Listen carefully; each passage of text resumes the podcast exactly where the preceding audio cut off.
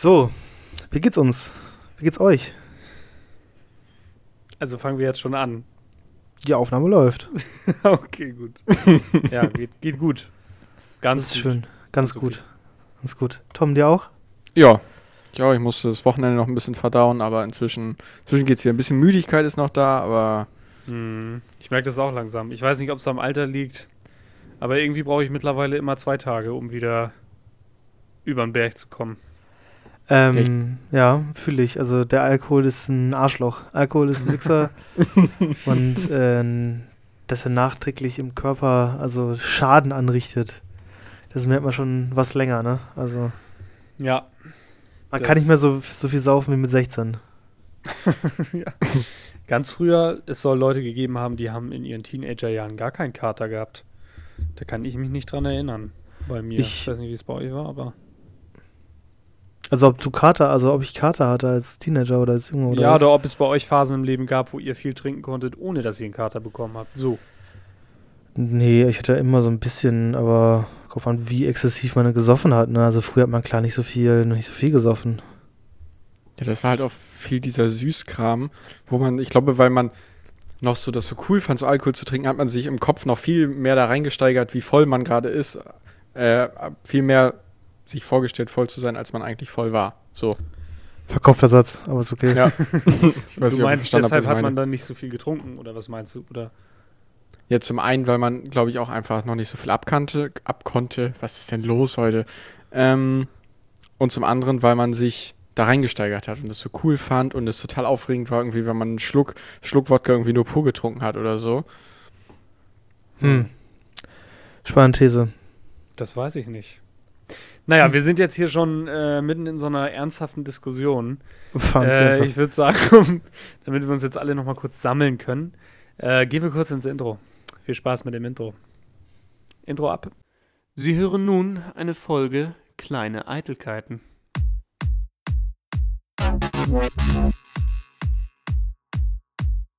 So,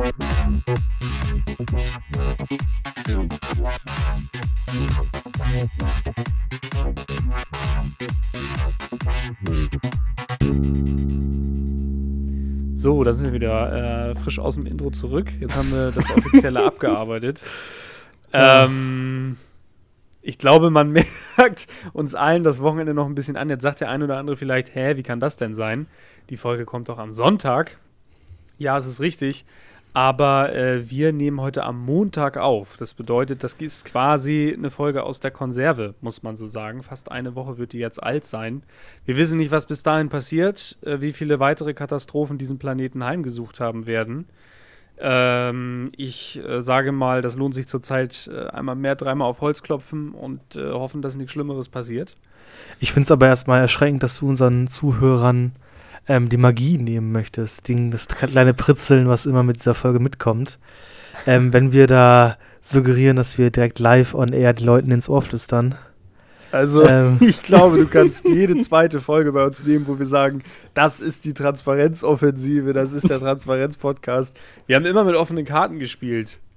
Ja, wir können auch mit offenen Karten spielen. Ähm, diese Folge kommt eigentlich nur meinetwegen aus der Konserve, denn ich werde mir am äh, Donnerstag bzw. am Mittwoch ähm, die zweite Impfung abholen und deswegen aus Angst von Impfreaktionen und da ich das nicht äh, hier in meinem heimischen Studio, in der heimischen Studioumgebung machen kann, sondern dafür verreisen muss, ähm, ja, müssen wir das alles ein bisschen nach hinten verschieben.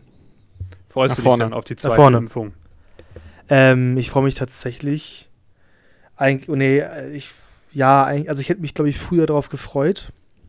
Denn ähm, nach zwei Wochen nach der Impfung hat man ja tatsächlich den vollumfänglichen Schutz. Ähm, und man gilt ja auch ähm, juristisch als äh, eine andere Person, beziehungsweise wird vom Infektionsschutz als andere Person gesehen. Und nicht mal diese elendigen Tests machen zu müssen, das fände ich, glaube ich, äh, gut und finde ich gut und finde ich eine starke Perspektive. Allerdings, muss man ja ganz ehrlich sagen, ähm, ist es ja aktuell so, ich weiß, wir sollten jetzt vielleicht nicht zu aktuelle Ereignisse reden, aber ist es ja aktuell so, dass dass es nicht mehr so viel wiegt, ob man jetzt geimpft ist oder so. Das wird ja alles hm. immer umgeworfen und umgeschmissen. Und ja, aber aktuell fühle ich mich eigentlich, äh, trotz dass wir in Schleswig-Holstein eine kleine Corona-Hochburg äh, sind, eigentlich recht, recht sicher und recht geschützt. Ich weiß nicht, ob das natürlich diese Ruhe vor dem Sturm ist oder so.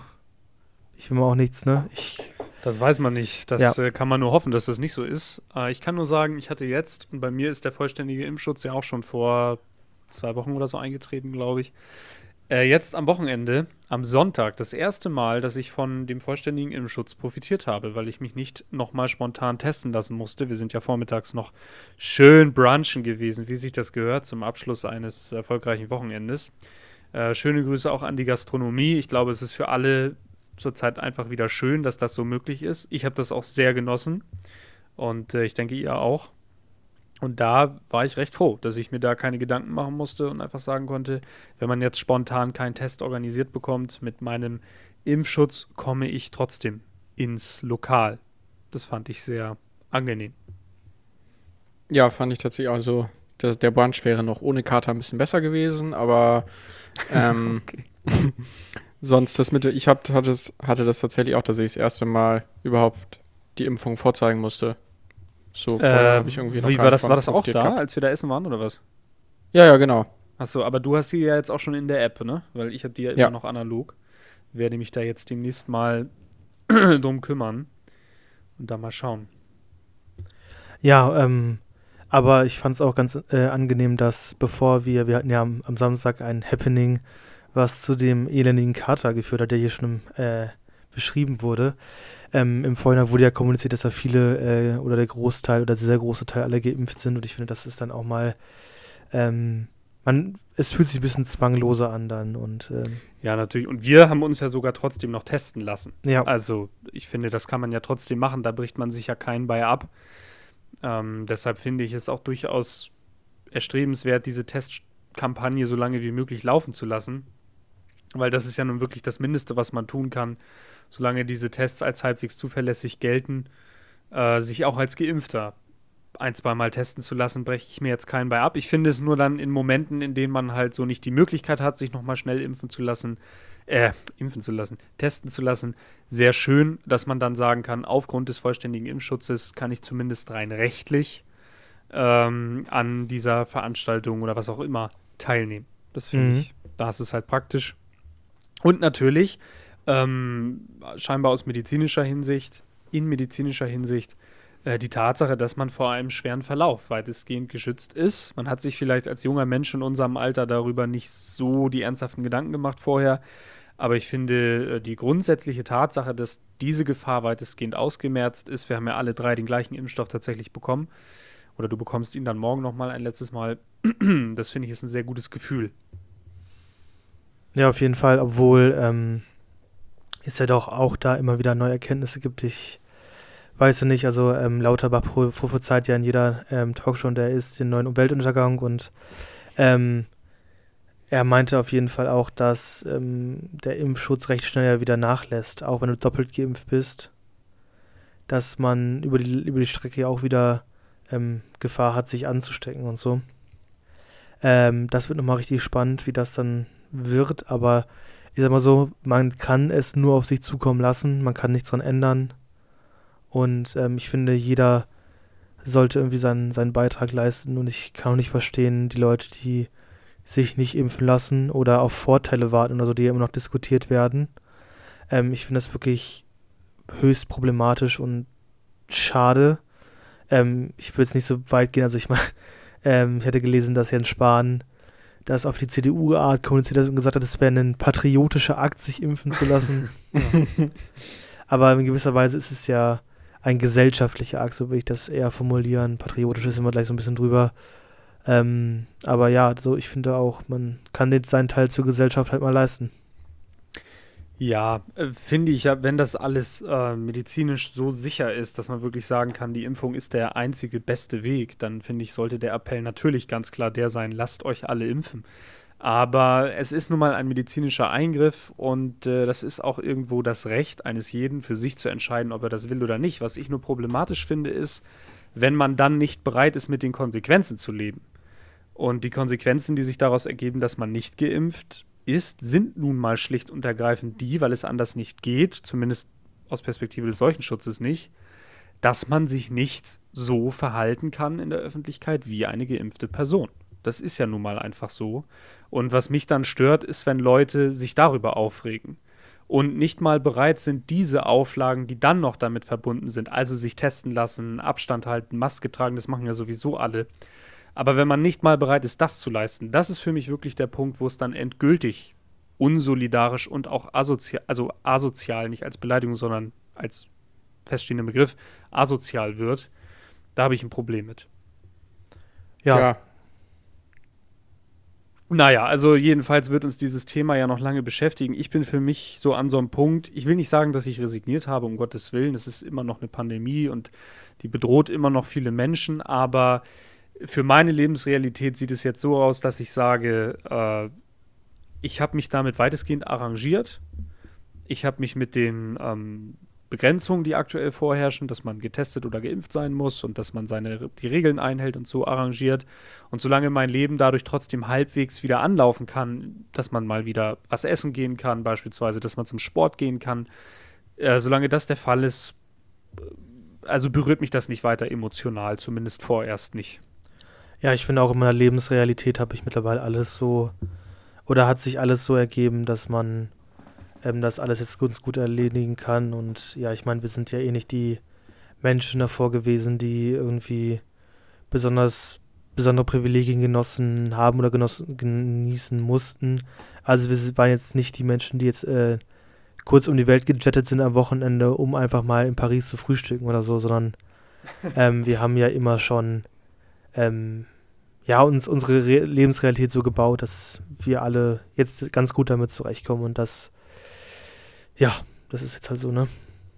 Mhm. Ja, und ich glaube auch, dass man einfach in einem jungen Alter dann doch noch ein bisschen anpassungsfähiger ist an neuere, an neue äh, Gegebenheiten als irgendwie Menschen, die irgendwie seit 40 Jahren in ihren Routinen feststecken und da dann irgendwie durch eine Pandemie komplett rausgebrochen werden. Ich glaube, da sind wir dann auch einfach noch ein bisschen flexibler, flexibler und anpassungsfähiger, als es vielleicht der manch andere sein mag. Ja, auf jeden Fall. Ja, naja, also dann gibt es für dich, äh, welcher Wochentag ist das? Ähm, wie meinst du, also wann ich die Impfung bekomme? Ja, ja, genau. Ich bekomme sie am Mittwoch. Am Mittwoch. Dann gibt es für dich am Mittwoch die zweite Runde, dann sind es nochmal zwei Wochen. Dann schaffst du es aber im August nicht mehr, oder? Mit dem vollständigen Impfschutz? Nee. Nicht ganz, schon ne? Den 16. Nee. Naja, gut, aber das ist ja immerhin die richtige Richtung und äh, ich denke, was mir gerade noch so einfiel, wie wir jetzt hier gerade reden. Ich glaube, der Podcast, den wir hier machen, weil wir den ja wirklich die gesamte Pandemie durchgemacht haben bisher. Das muss man ja echt mal so sagen. Das ist ja. eine ganz gute Chronik äh, unserer selbst letzten Endes, wie wir auch in den letzten anderthalb Jahren darüber so gedacht und empfunden haben. Ähm, ich kann mich an einige Aufnahmen erinnern, wo wir vielleicht auch mal äh, den kleinen äh, Brüllbürger in uns rausgelassen haben. Aber ich glaube, äh, wir haben ganz gut den, den Gesellschaftsdurchschnitt. Den Gesellschaftsdurchschnitt haben wir, glaube ich, damit ganz gut abgebildet mit dem, was wir so gesagt und ge gemacht haben. Ja, auf jeden Fall. Also ich finde auch, das kann man, glaube ich, auch irgendwie so dem Medienzyklus so ein bisschen entnehmen. Es ist ja irgendwie so eine Achterbahnfahrt gewesen, ne? Von ähm, alle äh, sind irgendwie oben und alle sind erstmal vorsichtig und ähm, irgendwann kommen dann Zweifel und dann will man Freiheiten. Und ich glaube, diese ganzen Phasen haben wir ja auch am eigenen Leib uns äh, durchgemacht und auch hier im Podcast äh, genug äh, besprochen. Ja, auf jeden Fall. Das Thema Corona kann sich ja jetzt zumindest hier in dieser Folge dem Ende zuneigen, es sei denn, jemand von euch brennt noch irgendwas auf der Seele zu diesem Thema. Ähm, meine Güte, heute habe ich ein bisschen äh, Frosch. Heute ist ein bisschen Frosch. Frosch. Ich äh, verfolge ja, wie ihr auch, äh, zum aktuellen Zeitpunkt so ein bisschen den Bundestagswahlkampf. Für diejenigen, die nicht wissen, was da los ist, äh, gerade gibt es da so ein paar äh, Parteien, die äh, Merkel ablösen möchten, dann nach der nächsten Bundestagswahl am 27. September. Die Briefwahlen haben ja jetzt schon begonnen, wo ich auch gestern so dachte, ah, der Wahlkampf beginnt ja für einige Menschen schon, äh, beziehungsweise die Wahl beginnt ja für einige Menschen doch schon erheblich früher als für andere. Also, äh, wenn, ich weiß nicht, wie groß die Prognosen da sind für die Briefwahlbeteiligung, Aber wenn man jetzt mal so ein Szenario aufmacht, theoretisch könnte ja ein Drittel der Deutschen in ein, zwei Wochen schon gewählt haben. Ich halte es auch für sehr realistisch und ich finde es vor allem interessant, welche Parteien exzessiv für Briefwahl ähm, werben. Ähm, ich muss gerade sagen, ich habe hier auf dem anderen Bildschirm Bild.de auf und äh, um die aktuelle Nachrichtenlage so ein bisschen zu verfolgen und nebenbei. Und ähm, mich lacht da Olaf Scholz an mit einem Jetzt per Brief wählen. Und ich habe auch in der Tagesschau entnehmen können, dass die Grünen also sehr exzessiv geworben haben für die Briefwahl. Und das sind beide Parteien, die sich, glaube ich, sehr wohl bewusst sind, dass für den letzten Meter nochmal das Kind in den Brunnen fallen könnte und nochmal jämmerlich ersaufen. Hm. ja. Und äh, man möchte jetzt schon mal äh, die ganzen Stimmen, die man jetzt in den Umfrage hoch, das ja äh, klar, bei der SPD gerade aber richtig am Start ist, dass man ein paar Stimmen schon mal abschöpfen kann, die an die Briefwahl bringt und schon mal so ein paar Meter gut macht auf der Strecke. Ja. ja, ich glaube aber, dass eigentlich alle Parteien so handeln müssten, weil also bei der Union und bei der FDP, da kann das Kind auch jeden Tag in den Brunnen stürzen. Also das ist insbesondere bei der Union im Moment eine Gratwanderung. Naja, ich habe so ein bisschen das Gefühl, die Kinder, die die SPD und die Grünen und die FDP versuchen vor dem Ertrinken zu retten, die nimmt der Onkel Armin alle unter den Arm und schmeißt sie persönlich rein. ja, der, ist so Moment, der sucht im die Fettnäpfchen, das ist schon richtig, ja. Schwierig. Ähm, ich habe einen, du hattest davon auch schon erzählt, Felix, es gibt einen, den tollen Auftritt mit ihm zusammen äh, mit Elon Musk. Und ich muss ganz ehrlich sagen, ich weiß nicht, wer mir in dem Moment mehr suspekt ist von beiden. Das muss man sich wirklich mal angucken. Also, äh, Armin Laschet wollte, glaube ich, da nochmal den Staatsmann raushängen lassen und sagen, ich kann auch auf Englisch. Wo ich in der PR-Abteilung vielleicht gesagt hätte, Armin, das muss jetzt nicht sein, das erwartet eh keiner, lass das mal bleiben. Äh, no, no, uh, what do you think, uh, Elon? Uh, what is better? Und dann fragt er ihn da so eine Frage, was hat er gefragt? Wasserstoff, ja, Wasserstoff oder Batterie, genau. ne? Ja, genau. Äh, ja. Äh, I mean, äh, the answer is clear.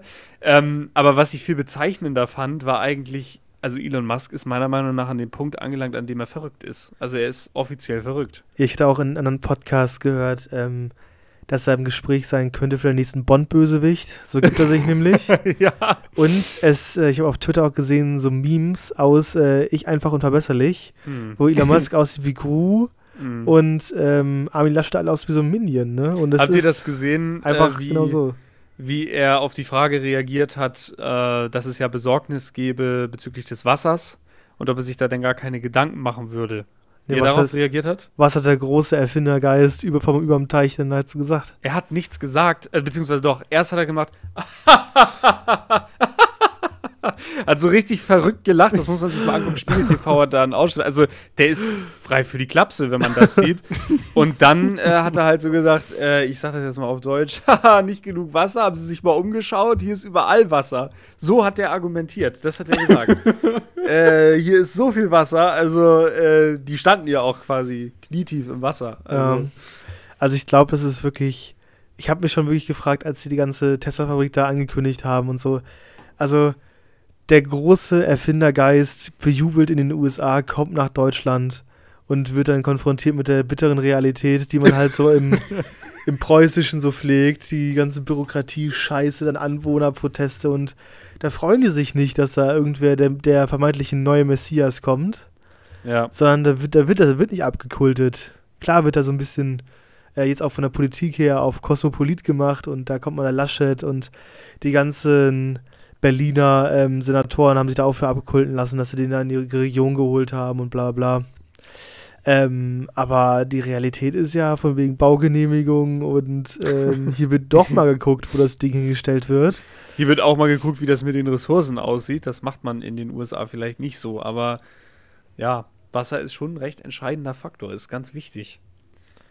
Ja, ähm, aber das ist ja auch, also da gibt es ja verschiedene Betrachtungsweisen dazu äh, tatsächlich. Also da gibt es ja einmal die ähm, verschiedenen Errechnungen und. Ja, naja, es ist halt auch ein Politikum, ne? Genau. Also ich glaube, klar. leider ist es auch da wieder nicht eine Frage von Fakten, weil dann kann es ja eigentlich nur eine Wahrheit geben, sondern auch da ist es so eine Frage, wie will man die Fakten eigentlich interpretieren, die da sind.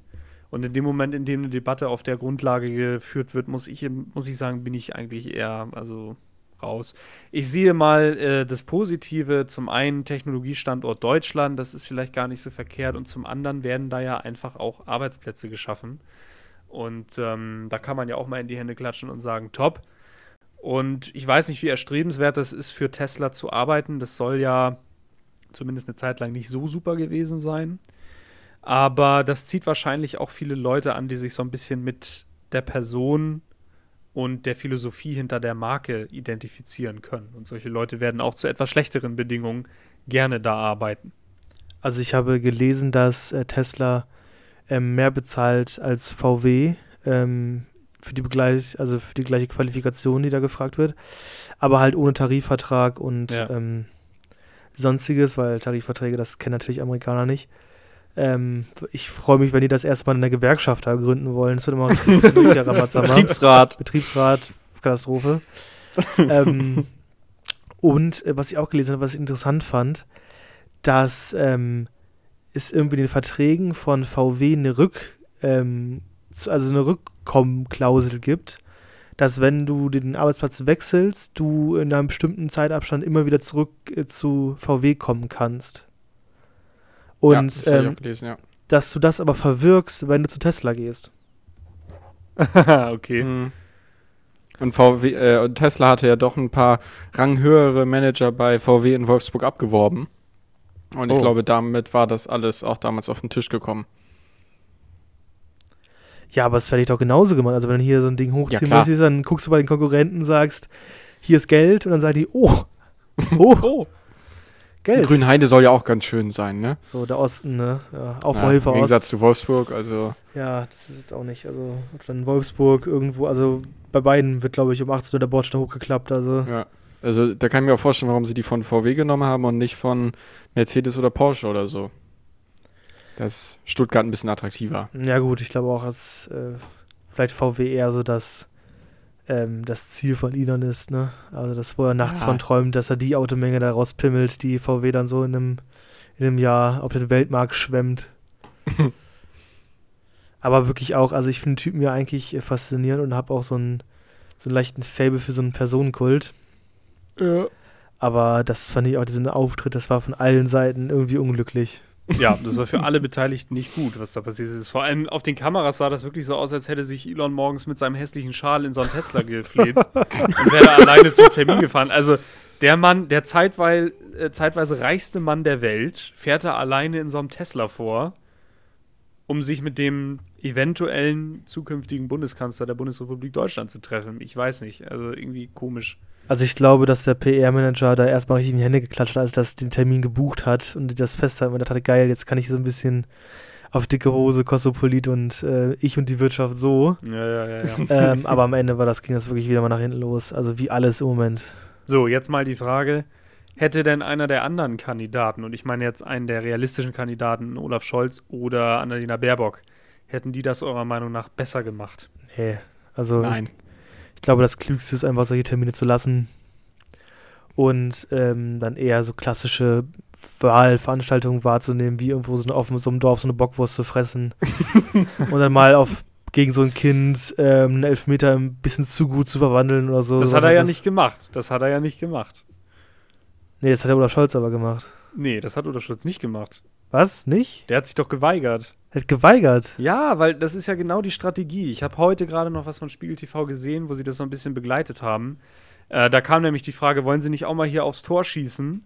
Und dann meine ich, hat er gesagt, äh, nee, nee, äh, möchte ich nicht. Und ich glaube wirklich, die wollen nämlich genau, dass solche Bilder nicht entstehen. Die Nee. wollen nicht den Boris Johnson machen, äh, dass da nochmal so ein Kind umgerempelt wird.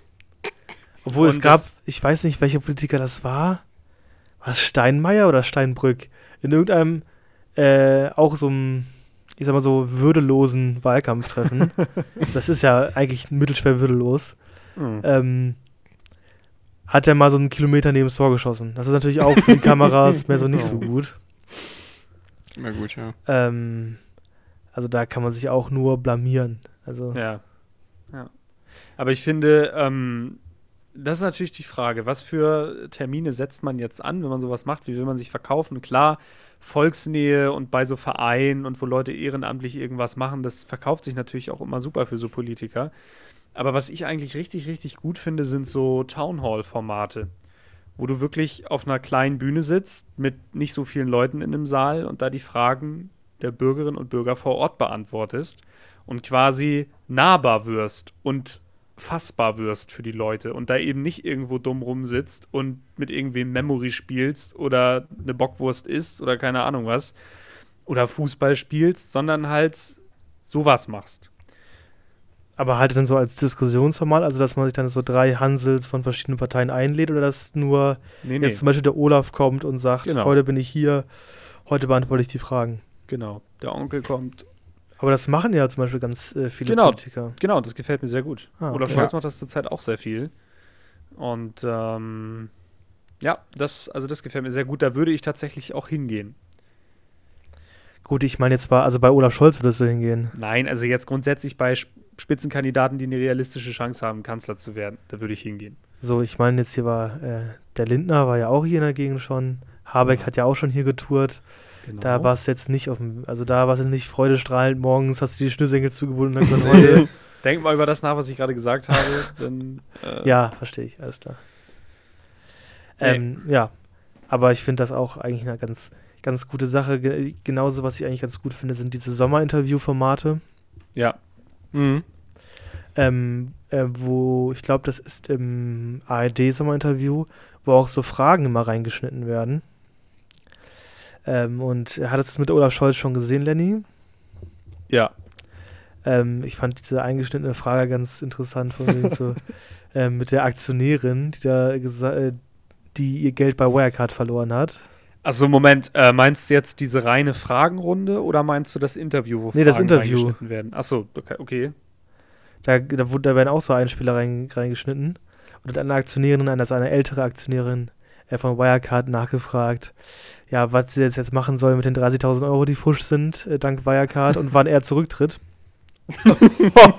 ja, okay. Ja, Mhm. das, ähm, äh, das wurde dann natürlich, also da wurde rumgedruckst und ja, wir haben da ganz viel gemacht und so und ja, Hat er das? hat das äh, ganz neue, Re wir, nee, ich finde die Formulierung war so gut, wir haben den Wirecard-Skandal zum Anlass genommen, neue Reformen bei der BaFin durchzuführen. Mhm. Nein. Mann, Ja. der richtiger Macher, der Olaf. Ja. Aber ähm, die unglücklichste Formulierung im, im Wahlkampf äh, fand ich aber noch von, ich glaube, es ist gar nicht so lange her, von Armin Laschet. Der hat, also so, der hat sich darüber beschwert, dass ähm, Olaf Scholz einen Schlafwagen-Wahlkampf durchführt. Wo ich mich frage, also der meckert da auf irgendeiner Veranstaltung rum, dass, dass Olaf Scholz die Schnauze hält. Ich finde, also, Was ist denn ein Schlafwagen-Wahlkampf? ich glaube, das ist ein Neologismus, den einst ähm, der König aus Bayern geprägt, den, geprägt hat, beziehungsweise auf den Tisch gebracht hat, indem er das mal so intern gegen Laschet gefeuert hat, weil der Ah. nicht aus, aus dem Pushen kam. Und hat, Laschet, und dann hat Laschet das einfach genommen, äh, umgedreht und hat es einfach mal hier Olaf an den Kopf geworfen. Hm. Ähm, aber naja, also ich finde es auch ein bisschen traurig, dass die Strategie jetzt sein muss, den politischen Gegner zu provozieren, dass er auch mal Fehler macht und nicht mit eigenen Inhalten zu überzeugen. Das ist ja mehr so Also- die Taktik. Ich habe das Gefühl, das ist sowieso dieses Jahr ganz extrem, dass sehr viel auf Fehler der anderen gebaut wird und es irgendwie wenig um Inhalte geht. Hm. Ja, das, ja, das ist, glaube ich, so. Das wird, glaube ich, bei Politik doch ähm, immer mehr so. Mhm. Also, ähm, gerade wenn du irgendwie in die USA guckst, das ist ja, glaube ich, das, das größte Beispiel, ähm, wie da die Politisierung funktioniert hat und so. Das ist ja, also alle sagen irgendwie, sie finden Trump gut, dann fragst du, warum findest du Trump gut? Und dann sagen sie, ja, weil er gut für Amerika ist. Und dann fragst du, was hat er denn Gutes gemacht für Amerika? Und dann hört meistens schon die Fähigkeit zu antworten auf. Also, ja, man konzentriert sich Gott sei Dank nicht so auf Inhalte, sondern erstmal darum, dass irgendwer irgendwo mal was auf Wikipedia kopiert hat. Und ähm, nicht, ob jemand umsetzbare Beispiels Rentenkonzepte oder Klimakonzepte oder sonst was möchte. Ich meine, die Parteien bieten ja sowieso eigentlich genug Unterschiede, dass man mal darüber diskutieren könnte. Ja, aber ich glaube, da erwartest du vom Bürger zu viel. Also, wenn du dir alleine schon, natürlich in diesen Wahlprogrammen, die sind ja teilweise sehr, sehr konkret in ihren Forderungen, unabhängig davon, wie glaubwürdig sie jetzt sind oder nicht, ist ja ein anderes Thema. Aber die sind ja teilweise schon sehr konkret und auch sehr detailliert ausgearbeitet und so ein Wahlprogramm hat völlig ohne Probleme auch mal über 100 Seiten. Und es ist ja klar, dass der Otto-Normalverbraucher sich das Ding zu Hause nicht ausdruckt, Punkt für Punkt durchliest und dann mal schaut, was er davon hält oder nicht. Und es ist auch klar, und das finde ich deshalb auch immer so schwierig, wenn äh, Politikerinnen und Politiker dann im Fernsehen mal eben schnell ihr Wahlprogramm erklären und verteidigen sollen, dass das eigentlich in den meisten Fällen viel zu komplex ist und viel zu, viel zu detailliert, als dass man da jetzt mal so eine flapsige Antwort draus machen könnte. Und deshalb geht das auch meistens in die Hose. Und äh, deshalb halten viele das dann auch für irrelevant, uninteressant und konzentrieren sich halt auf die Dinge, die sie irgendwie ähm, nachvollziehen und vielleicht auch ein Stück weit spüren können. Also es fängt sich ja beispielsweise erst dann jemand an, für das zu interessieren, was da bei Wirecard eigentlich läuft oder wie der Laden eigentlich funktioniert, wenn die Bude brennt. Vorher fragt da keiner nach. Auch nicht, wenn man noch so ein großer Aktionär ist, wie super der Laden jetzt aussieht, was das da eigentlich für Leute sind, die da arbeiten. Und so ist das ja in der Politik eigentlich auch. Man guckt sich immer erstmal die Fassade an und guckt sich im Zweifelsfall nur die Person an, nicht mal die Partei und sagt, ja, irgendwie hat er was. Dann war der vielleicht irgendwann mal gelernter Klempner, das ist mein Vater auch, finde ich ja schon mal mega sympathisch. Dem gebe ich im Zweifelsfall meine Stimme. Und das ist halt so der Unterschied, glaube ich, zwischen Theorie und, und der Praxis halt bei den Leuten. Das kommt einfach nicht an, vieles von dem, was man sich so vornimmt, glaube ich. Ja, vor allem, ich glaube, dass viele Menschen auch echt müde sind oder nicht so viel Energie darauf verschwenden wollen, darüber nachzudenken, was man wählen möchte. Weil gerade informiert zu bleiben, informiert zu sein, ist ja auch anstrengend. Also ich meine, wir haben ja auch schon oft hier gesprochen, dass wir irgendwie müde sind, äh, uns, zu informieren von Medien. Ähm, gerade wenn so ein Thema omnipräsent ist, wie es äh, Covid ähm, war oder ist, oder wie es andere Themen wie zum Beispiel Klimawandel oder whatever sind ich glaube, dass ähm, der wenige, also ein kleiner Teil der Bevölkerung nur da bereit ist, ähm, so viel Energie in, in Informationen zu stecken, wie, wie wir zum Beispiel. Ja, oder die Energie auch einfach nicht hat. Also man muss sich ja mal vorstellen, das zu erarbeiten, was die Politikerinnen und Politiker machen, ist ja schon ein Fulltime-Job. Das bedeutet, auch das nachzuvollziehen, eins zu eins, ist ein Fulltime-Job. Und diese Zeit, die haben ja die meisten Menschen einfach nicht weil die auch noch arbeiten und irgendwie ihre Familie ernähren wollen und äh, sich deshalb auch die Welt natürlich automatisch durch den Alltag auf die Dinge begrenzt, die einen unmittelbar betreffen. Also ich denke mal, wenn man jetzt irgendwie bei der Deutschen Bahn arbeitet oder so und man kriegt diese ganzen Gewerkschaftsstreitigkeiten mit, spätestens da fängt man dann doch mal an, sich zu fragen, welche Partei setzt sich da eigentlich wie für meine Belange ein? Was steht eigentlich im Wahlprogramm der klassischen Arbeiterpartei, Arbeitnehmerpartei, SPD. Was sagen die eigentlich zu dem Thema? Vorher, glaube ich, interessiert das da keine Sau. Solange das Geld auf dem Konto ankommt und man zu halbwegs vernünftigen Bedingungen arbeitet, ist das alles okay. Und das ist halt, glaube ich, das Problem, dass Politik so oft nicht, ähm, zumindest nicht unmittelbar greifbar ist oder auch oft in Bereiche reingeht, die natürlich geregelt werden müssen, die die Leute aber aufgrund ihrer eigenen Lebensrealität nicht interessieren. Was ja auch nachvollziehbar ist. Also ich finde das nachvollziehbar. Ja, ähm, jetzt kann ich so ein bisschen eher, ähm, mein Studium kommt mir jetzt ein bisschen zugute, jetzt kann ich mal ein bisschen damit flexen mit so einem äh, Lab, also mit so einem Studium, sage ich jetzt mal, ohne da jetzt noch ein Adjektiv vorzusetzen. ähm, in der Politikwissenschaft geht man natürlich auch davon aus, dass Menschen verschieden zu Wahlentscheidungen kommen. Was du gerade beschrieben hast, ist dieses ganz klassische, klassische, was betrifft mich in meiner Lebensrealität am meisten. Ähm, und guckt dann, wenn es jetzt zum Beispiel ähm, ein akutes Problem ist, was eine Partei sich auf die Fahne geschrieben hat, zu lösen, ähm, dann geht man danach. Oder man geht danach ähm, in meinem Dorf, in meiner Stadt, ähm, wurde die Schule zugemacht. Welche Partei sagt zum Beispiel, auch auf dem Land müssen wir die Infrastruktur erhalten und meine Kinder oder meine Enkelkinder können hier bald zur Schule gehen. Das ist natürlich ein Konzept, was man nehmen kann. Und andere ähm, ich glaube, das ist auch dann vielleicht sogar ein Bildungsschichten-Thema. Ähm, Andere konzentrieren sich vielleicht auf das große Ganze oder das ist ja auch schon, also sowas ähm, wie den Klimawandel da als größtes Problem zu sehen, das ist ja schon eine sehr abstrahierte Sichtweise. Weil es ist ja, ähm, der Klimawandel ist ja kein Phänomen oder keine Bedrohung, die wir jetzt alle direkt morgen merken werden. Aber dass die Straße zum Beispiel kaputt ist oder dass die Schule äh, zugemacht hat, das Problem merkst du in einem eigenen Leib. Und das ist, glaube ich, dann immer auch so eine Frage, wie bist du sozialisiert, wie bist du aufgewachsen, welche Probleme gewichtest du für dich, wie schwer und wie, welches, Abstra welches Level der Abstrahierung oder Abstraktion ähm, erreichst du dabei? Mhm. Klar.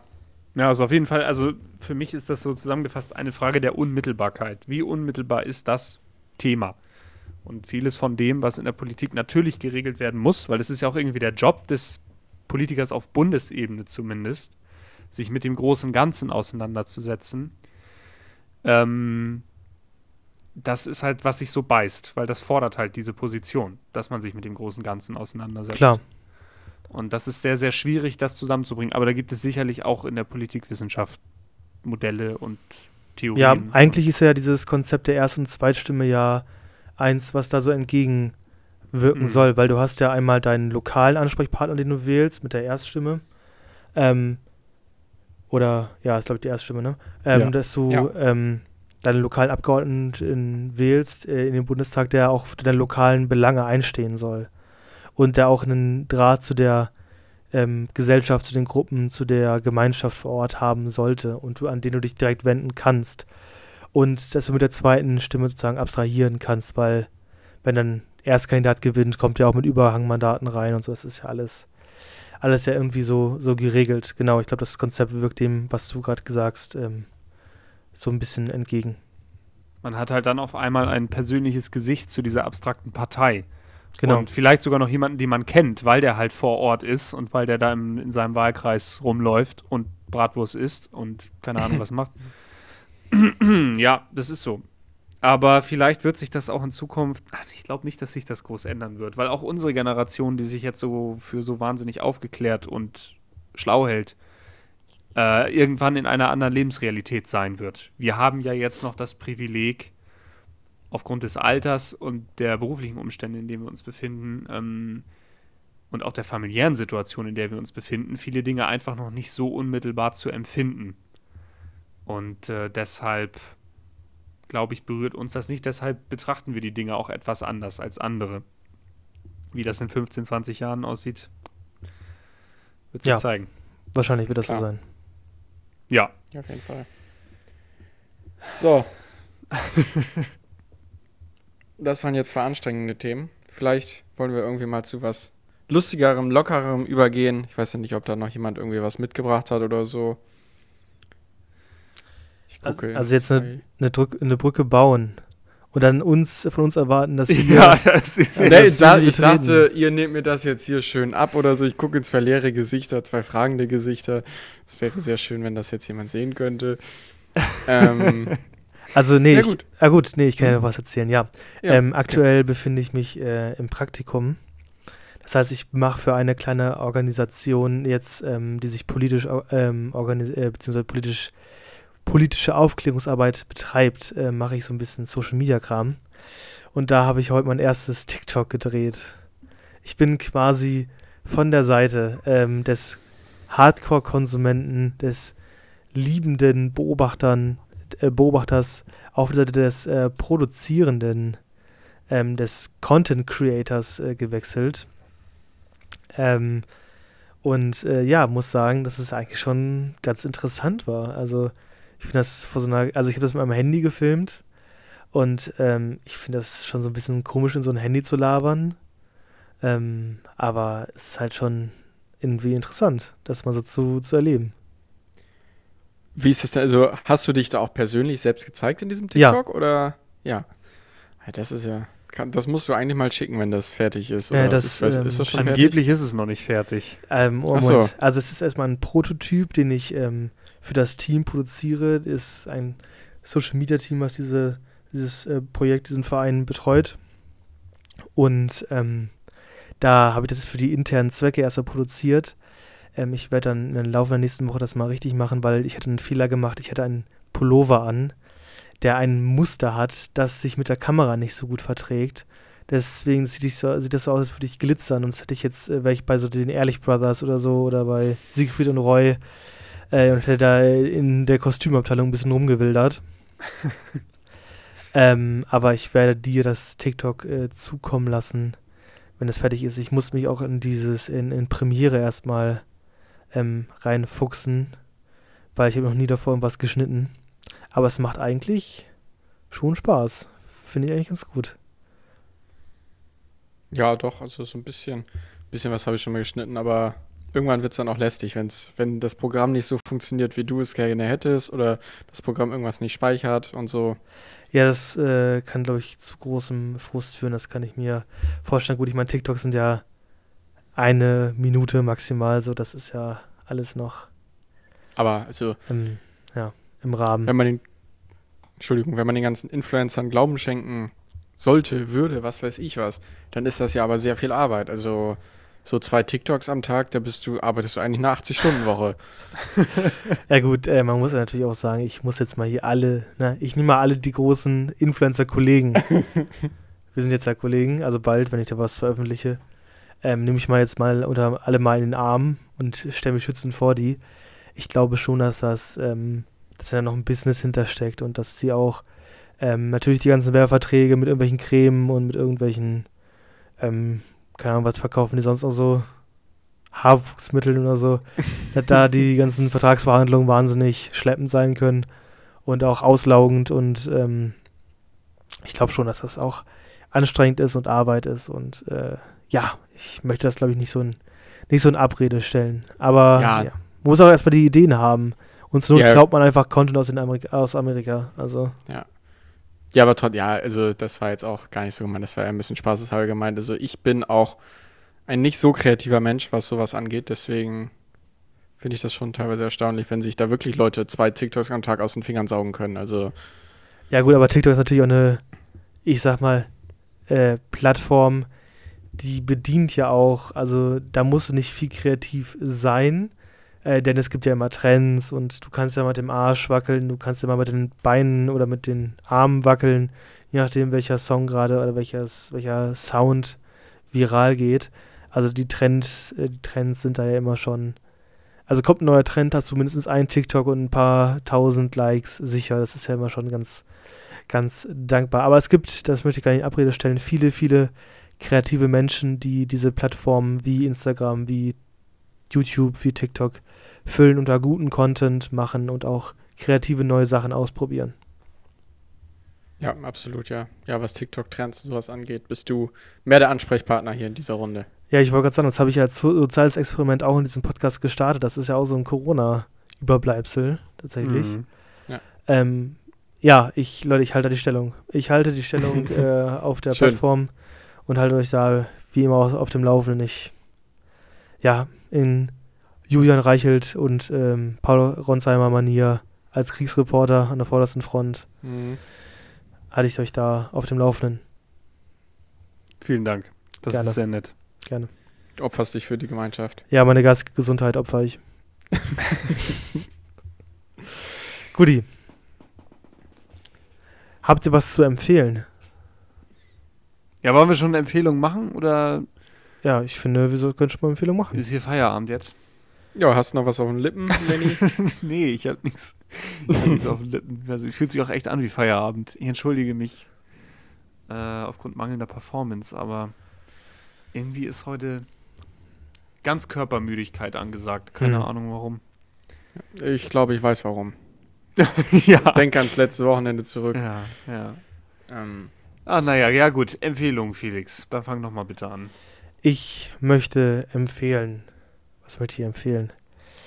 Ähm, ich muss ganz scharf drüber nachdenken. Ich weiß nicht, ob man es merkt, dass ich gerade die Zeit versuche zu überbrücken, indem ich hier so ein bisschen rede. Äh, ich weiß, was ich empfehlen möchte.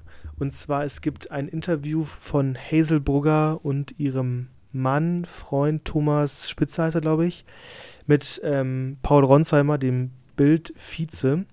Das ist in dem Sinne ganz interessant, ähm, weil die beiden jetzt, also diese drei Leute nicht so viel miteinander zu tun haben und das so ein bisschen Bubble versus Bubble ist.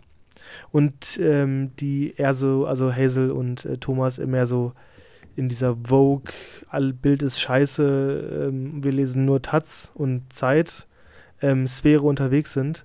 Oder mal diesen Clash zu bekommen ähm, mit Paul Ronsheimer, also wie die Bild arbeitet und wie man da so umgeht. Das Interview findet man auf YouTube und das ist eigentlich ganz interessant. Das möchte ich hier an der Stelle allen Zuhörern ans Herz legen. Klingt tatsächlich ganz interessant. Ja, ich mache mal weiter auch mit etwas auf YouTube und zwar auf dem YouTube-Kanal der Heute Show.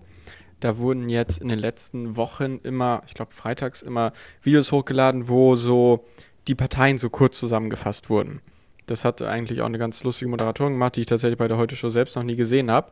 Ähm, das war auf jeden Fall ganz witzig, ist ganz amüsant und auch interessant. Insofern da mal Empfehlung an der Stelle. Ja, ich schieße noch nach. Auf Spotify gibt es einen Fankanal bzw. eine Fanseite vom Domian Podcast heißt das.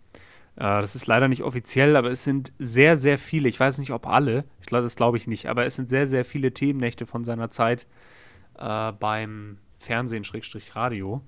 Und äh, wer Domian-Fan ist, der kann da auf jeden Fall nochmal in Erinnerung schwelgen und sich die äh, schönsten Folgen raussuchen. Wer noch kein Domian-Fan ist, dem empfehle ich einen Blick auf diese Fanpage. Darüber hinaus kann man sich aber auch gerne, wenn man das Ganze visuell untermalt haben möchte, auch auf YouTube die alten Domian-Folgen angucken. Ich persönlich habe den immer richtig gefeiert und das tue ich auch immer noch. Und äh, das ist sowohl zum Entspannen als auch zum Aufregen, Gruseln, Lachen, Weinen. Ein ganz toller Podcast. Ähm. Stehen im Podcast die Themen dabei? Äh, nee, leider nicht. Oh. Aber es sind, beziehungsweise, ich muss das dahingehend korrigieren, es sind offene Themennächte. Ah, okay, sind nur die freien. Okay, ja. Ja, ja, genau, genau. Weil das ist ja immer so ein bisschen Roulette spielen sonst. Also, Hier ist eine Themennacht, aber ansonsten sind das alles offene Themennächte. ja, das ist ja schon mal. Ja, und ab und zu ist nochmal. Naja, Okay. also könnt ihr ja mal gucken. Ich finde auf jeden Fall äh, interessant. Ich muss ja auch sagen, ich bin Domian-Fan. Ich finde das auch wirklich interessant. Habe das als Jugendlicher und als Kind sehr viel gehört. Ja. Ja, ähm, für unsere wunderbare Spotify-Playlist habe ich noch was Neues. Und zwar ähm, hat Shindy letzte Woche äh, etwas rausgehauen. Und zwar im Schatten der Feigenbäume. Sehr krasser Song, muss man wirklich sagen. Okay, ähm, ich mache weiter mit äh, Aiko Aiko, My Bestie von Julian Wellington und den zweiten Namen kann ich leider nicht mehr lesen. Das Lied läuft im Moment auch. Wahrscheinlich habt ihr es auch im Radio, im Fitnessstudio so schon mal gehört. Spielt Enjoy das oft? Weiß ich nicht. ich Achso, höre sie dachte- nicht viel Radio. Achso. Okay. Achso, äh, ja, meine Empfehlung wäre dann noch School von Supertramp. Supertramp. Und damit, glaube ich, haben wir die Empfehlung äh, durch. Schicken euch bereichert in den Restsonntag beziehungsweise in die Restwoche. Nächste Woche gibt es dann wieder eine frischere Folge. Jetzt wünschen wir erstmal nochmal alle gemeinsam Felix viel, viel Erfolg bei seiner Impfung. Er wird uns berichten. Und Schwa, schwa, äh, schwa. ich bedanke mich bei, mein, bei meinen beiden Podcast-Kollegen für diese Aufnahme heute. Wir gehen jetzt in den Feierabend. Ihr vielleicht auch oder fangt gleich erst an. Viel Spaß bei was auch immer ihr tut und viel Erfolg. Und bis zum nächsten Mal. In dem Sinne, Tschüss. Tschüss.